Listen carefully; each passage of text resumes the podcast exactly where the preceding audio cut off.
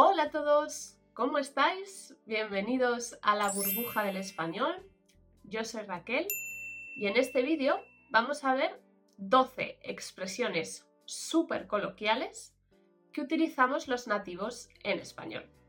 Son expresiones para utilizar en un contexto informal, es decir, con familiares o con amigos. Vamos a ver una por una el significado y veremos algunos ejemplos de cómo podemos utilizarlas. Comenzamos. La primera de nuestras expresiones es donde Cristo perdió la chancla. En español decimos que un sitio está donde Cristo perdió la chancla para decir que está muy lejos. Es decir, un lugar está muy alejado, muy apartado de nosotros, como el lugar en el que Cristo supuestamente perdió su chancla, su zapato. Realmente en la Biblia no aparece que Jesucristo pierda nada, pero en español existe esta expresión para decir que un sitio está muy alejado. ¿Cómo podemos utilizarla? Pues bien, es importante que sepáis que siempre tenemos que conjugar el verbo perder en indefinido, es decir, donde Cristo perdió su chancla, y tenéis que saber también que existen muchas variantes. Es decir, Cristo puede perder su chancla, su zapato, su gorro, su mechero, etc. Veamos un ejemplo. Podemos decir, la panadería a la que voy todos los días está donde Cristo perdió la chancla. Es decir, aquí decimos que el sitio en el que yo compro pan, la panadería, está muy alejada de mi casa. La segunda expresión es ser tiquismiquis. Ser tiquismiquis significa ser una persona que se queja de todo. Un tiquismiquis es esa persona que se enfada o que se molesta por cosas de poca importancia. Por ejemplo, Pablo es muy tiquismiquis. Es imposible ir a comer con él a un restaurante porque ninguno le parece bien. 3. Nadie nace aprendido. Esta expresión quiere decir que todo lo que sabemos lo aprendemos a través del estudio o de la experiencia.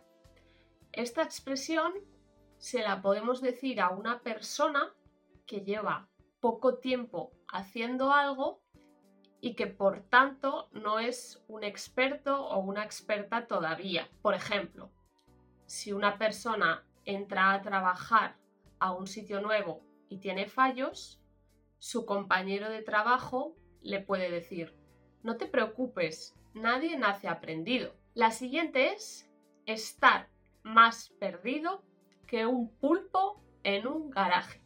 Esta expresión significa que una persona está perdida en un sitio o no sabe cómo salir de ese sitio y por otro lado también significa que una persona no sabe cómo hacer algo o no sabe exactamente qué está haciendo. Es una manera de decir que alguien está fuera de su ambiente, como un pulpo en un garaje. Por ejemplo, María tiene que hacer un informe de economía y está más perdida que un pulpo en un garaje. Yo quiero expresar que María no sabe cómo hacer el informe o que no sabe de economía. La siguiente expresión también es muy utilizada por los españoles, que es hacerse el sueco o la sueca, si eres chica. Hacerse el sueco significa fingir que no entiendes o que no te das cuenta de algo para desentenderse de esa situación o de eso. Es decir, para no tener responsabilidad sobre esa situación. Por ejemplo, Javier tiene que trabajar hoy una hora más, pero se ha hecho el sueco y ha salido antes de trabajar. También es una expresión que se utiliza mucho en imperativo. Yo puedo decir, no te hagas el sueco y haz lo que te he pedido. En español también existe la expresión ir como pollo sin cabeza. Esta expresión se utiliza para decir que alguien va corriendo frenéticamente de un sitio a otro, como un pollo que no tiene cabeza. Se utiliza para expresar que una persona va de aquí para allá, de una manera un poco caótica. Se puede utilizar tanto en sentido literal como en sentido figurado. Por ejemplo, esta mañana he ido como pollo sin cabeza. Primero he ido a comprar un regalo, después he ido al supermercado y luego he vuelto a casa a hacer la comida.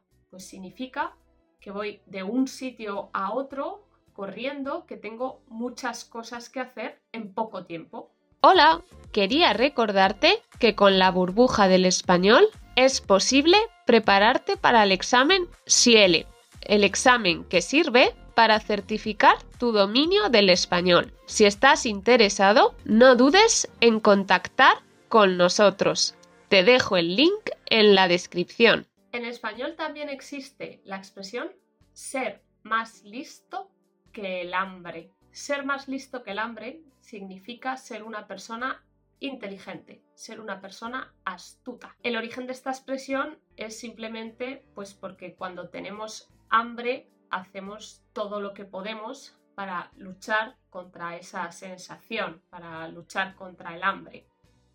Podemos decir, por ejemplo, María es más lista que el hambre, no puedes engañarla. Por el contrario, para decir que una persona no es muy inteligente, usamos la expresión ser más tonto que una piedra. La utilizamos para decir que alguien es realmente estúpido, tanto o más que una piedra que no tiene la capacidad de pensar. Por ejemplo, ¿cómo has podido olvidar dónde has aparcado el coche? Eres más tonto que una piedra. Una expresión muy parecida es más tonto y no naces. Por ejemplo, Esther, ¿te lo crees? Todo. Más tonta y no naces. La siguiente expresión es pasarse tres pueblos. Yo personalmente esta expresión la utilizo muchísimo. Pasarse tres pueblos significa decir o hacer algo muy exagerado. Es decir, se lo decimos a una persona que ha dicho algo poco correcto o algo incluso ofensivo. Por ejemplo, podemos decir, el profesor se ha pasado tres pueblos. Nos ha mandado 15 ejercicios de deberes para mañana.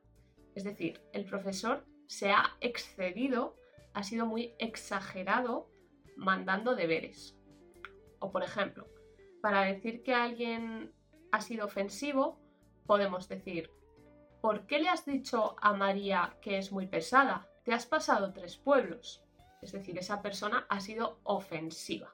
En español también tenemos la expresión echar o tirar fichas a alguien. Esta expresión significa hacer comentarios más o menos directos a una persona para ligar con ella, para que la persona sepa que estamos interesados románticamente en ella.